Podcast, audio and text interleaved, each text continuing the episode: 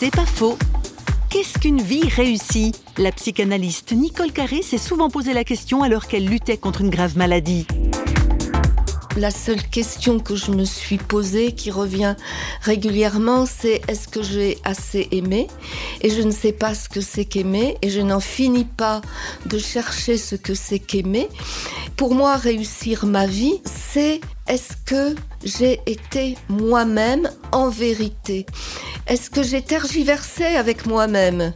L'important, c'est qu'est-ce que je fais? Et pas seulement moi, ma petite vie, qu'est-ce que je fais dans ma relation aux autres, qu'est-ce que je fais pour bâtir ce monde avec les autres? Et je ne peux me bâtir moi-même et je ne peux réussir ma vie que si c'est avec les autres. C'est pas ma petite cuisine dans mon coin. C'est pas faux, vous a été proposé par Parole.fm.